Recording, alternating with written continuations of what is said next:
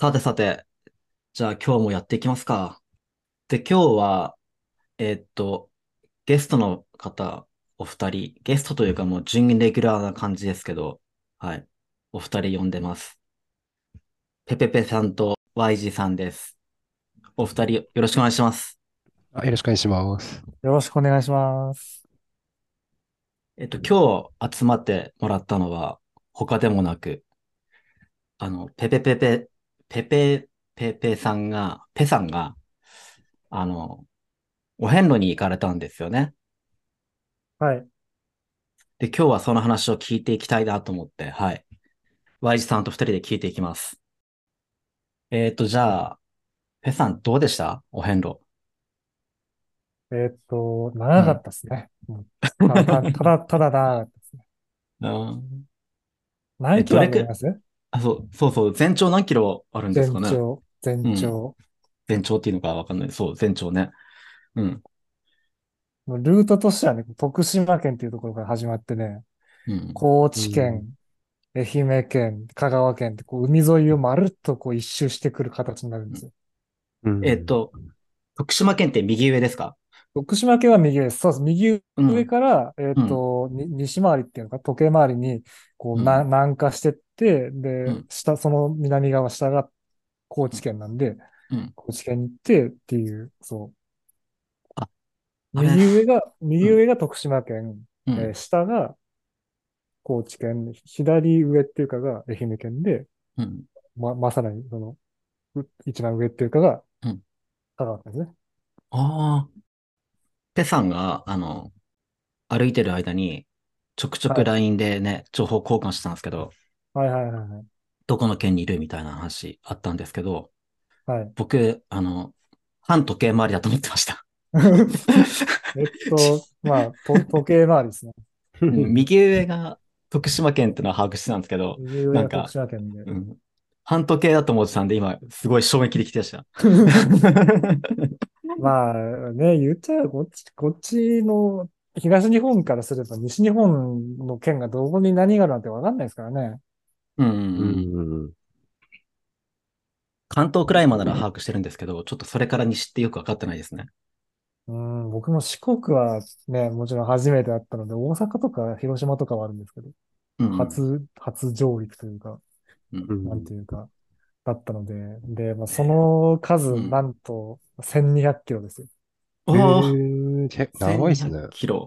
なかなか長い。キロ、長いですね。これ、本当に、なんか、異常にフットワーク軽くて、なんかね、8月に、あの、うちの職場が倒産するってなって時間あるから、なんか行ってみっかなんて軽い気持ちでいて、で、何にも調べてなくて、で、もっと出発の飛行機、電車か、あの中で、なんか調べたら、1200キロ。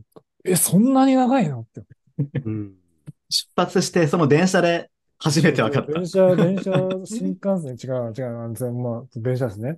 電車で、うん、あの、分かって、えー、うん、マジ？そんで、なんか40日ぐらい、1日30キロ歩いて40日かかります。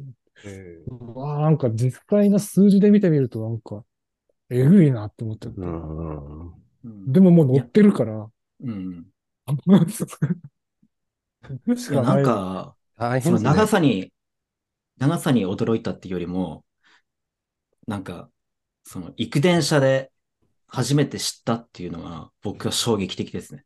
ああ、確かに。うん。なんか冒険家ですよね。なんか命知らずなとこありますね。ペさんね。あまあ、それであっていろいろね、やっぱりこう、ね、あの、やってみて失敗して、やってみて失敗したの、こう、職歴の今ですから。とにかくなんか、いいよって言ったら、あ、そう、じゃあやってみるわ。やっぱこうダメ、無理ってやめてっていうのが、やっぱり今回も出ちゃうんだよね。うん、フットワークが軽かった。異常な、異常なフッカルが出てしまって。うん、そうなんですよね。うん。えー、40日間かかるって話ですけど、フェスさんの場合どれくらい歩いたんですか？僕の場合は40まで行かなくて、10月3日から歩き始めて、うん、で、10 11月の8日だかに終わったんで、37日、8日ぐらいだったんで、まあ若干短いぐらいですね。えー、本当にちょっとだけ短いぐらいだって。1日30、平均したら32 2キロぐらいなのかな？多分確か。いや、ていうか、長そんくらい、そんくらいのペースで行きましたね。うん。で、その、88カ所巡り、お遍路って、あれ、普通何のためにやるんですか？あの、一般の人にとって。うん。多分、なんか、あの、病気を治すとか、うん。あとは、年寄りが多いイメージだったんで、あの、老後の、なんですかね、楽しみじゃないけど、なんか人生を振り返るみたいなので来るんじゃないですか？おじゃあ、自分を見つめ直すとか、まあ自分探しとか、あと、その、なんだろう、これ歩いたら、歩き切ったら願いが叶うみたいな話。うん、人生を見つめ直して、なんか、こうだったよな、だったなとかってやりながらなんですかね。そういう話も聞かせてもらいましたけど、あの、もちろん宿で会うんでね。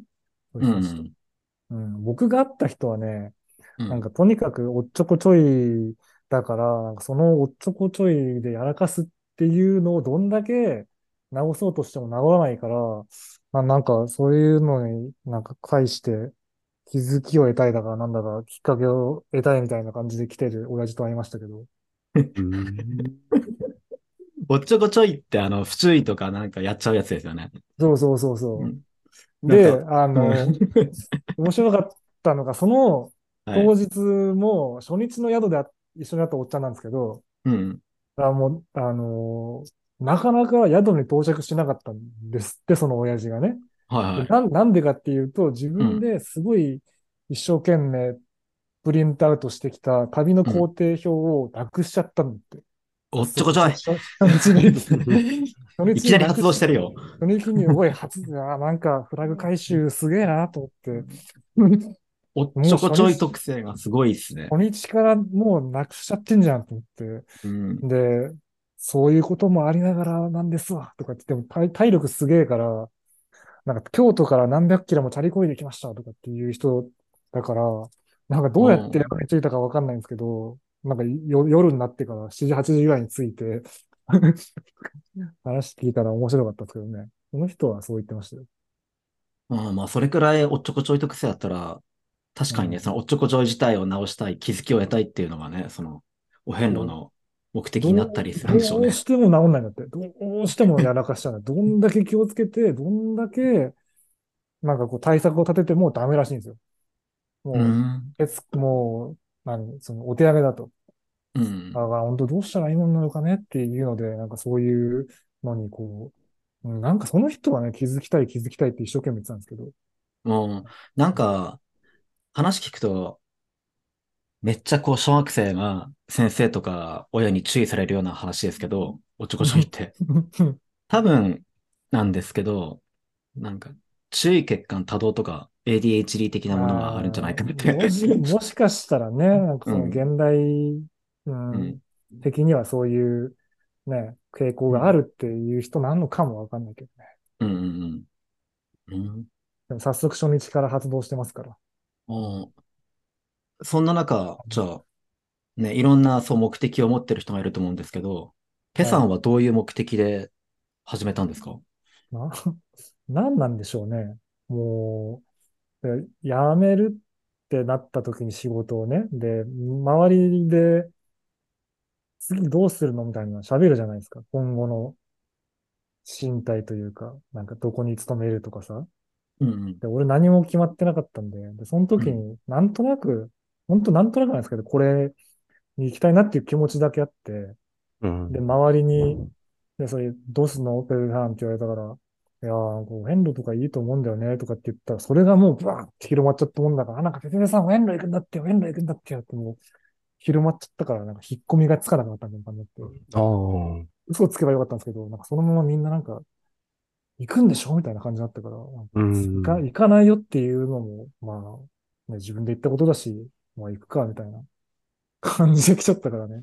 確かにそれは、行かざるを得ない感じが出ますね。行かざるを得ない感じに自分でしてしまって、それで来たので、なんか、あのみんなやっぱね、お願い事とかなんかこう書いてあったりするんですよ。あの、エマじゃないけど、そういうのを奉納したりとするんですけど、まあ、特にそういうのない、ないかったので、ない人が行くと、なんかどういう心境があるんだろう、の変化があるんだろうみたいな感じが一番近いのかな、多分。興味本位だけで言ってなんか、新人は得られるのかみたいな感じじゃないですか？うんうんうん。うん。なるほど。なんか、じゃあ、もうきっかけは本当に些細っていうか ね、なんか、自分でな、うん、言っちゃったから、なんとなく興味あって、週に行ってたら、なんか周りが盛り上がって行く行くみたいな感じになっちゃったからっていう感じで。それが、はい、その、新人が出るのかどうかって話でしたけど、どうですか？なんか変わりました？なんかね、まあ、いや、変わんないんじゃないですか。疲れませんでしたか？いや、それがね、これ、なんかね、疲れなかったんですよね、俺。ええー、すごいですね。あいや、もちろん、やっぱり疲、疲れるっていうか、なんかしんどいなみたいな時はあるんですけど、なんか適応してくるんですよね。うまい具合に。ああ、なるほど。その、その時その時で適応してくるので、うん、なんか、あれでしたもんね。最後の方とか、あの、ふざけてね、あの、なおないさんとね、あの、なんか筋トレ、なんかなんだっけ、そう、お経とか唱えるとかやんないから、やんないんですよっていう話をしたら、なんかじゃあ、ペペさん、腕立て10回やったらいいじゃん、みたいな。1箇所あたりかける10でやればいいじゃん、みたいなこと言われて、あ、じゃあやろっかな、とかって思って、寺の数88だから、88かける10、880回俺はね、ええー、の民宿で やってきて、とか、最後の方とか、腹筋とかやってましたね。えー、歩くだけでも疲れそうなのに、余計疲れることをしちゃった。うん、疲れそうですよね。1日30キロって。1日だ、だいたいそうですね、平均30なんですけど、最初の方はペースがわかんないんで、内訳で言うと、最初の方は、まあ、20キロとか、そのくらいだったんですけど、あの、後半、だんだんこう歩ける距離が分かってきたんで、後半、えー、後半4、平平均後半40から45ぐらい歩いてたんですよね、1日。ええー、すごい。毎日フルマラソンみたいな感じで歩ってて、で、荷物も背負って、一番高い山だと900メーターの山とか登り降りして、とかやってたんで、なんか自分でもなんか、ね。いや、すごいですね。なんか、単純にめちゃくちゃ鍛え上げられたんですね、体が。なんかそうですね。で、あの、宿でみんな、こう、あるある話として、こう、まあ、膝が痛い、足が痛い、豆ができるみたいな。大変だよね、みたいな話振られるんですけど、俺全然できなかった。なん何にも、なんともなかった。すごいな。ま、豆は、まあ、一個、一個できたんですけど、でも、なんか、一個できて、ね、ああ、豆って、なんかどうやったらできるのかな、みたいなのを、こう、ネットで自分なりに調べたら、多分なんか足すれるからだよなと思って、なんか足すれないようにすればいいんじゃねってやったら、なんかそこからはできなかったんで。